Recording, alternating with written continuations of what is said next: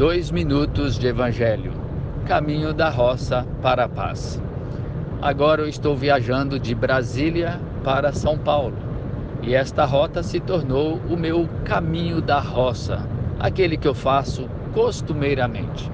Usando a linguagem do Velho Testamento, da época de Abraão, Isaac e Jacó, eu diria que esta é a minha terra das peregrinações.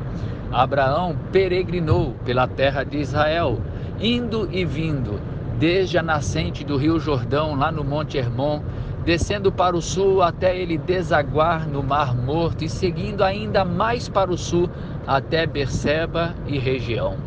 A terra das peregrinações de Abraão poderia ser chamada de o caminho da roça de Abraão um caminho da roça cheio de lutas, de problemas, de conflitos com os moradores locais, especialmente por causa dos poços d'água que Abraão abria para ter água para o rebanho e para sua família, um verdadeiro tesouro naquela época. Diante dos conflitos, Abraão sempre chegou com a paz, chamando os moradores locais para uma aliança de paz. E assim foi não apenas com os moradores, mas com seu sobrinho Ló e todos os outros momentos de conflitos.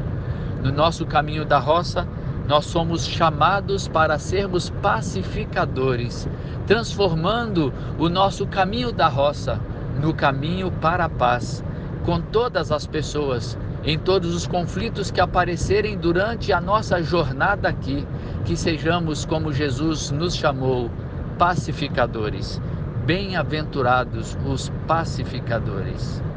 Esse é o nosso caminho da roça para a paz. Eu sou Adailton César, apenas um discípulo de Jesus.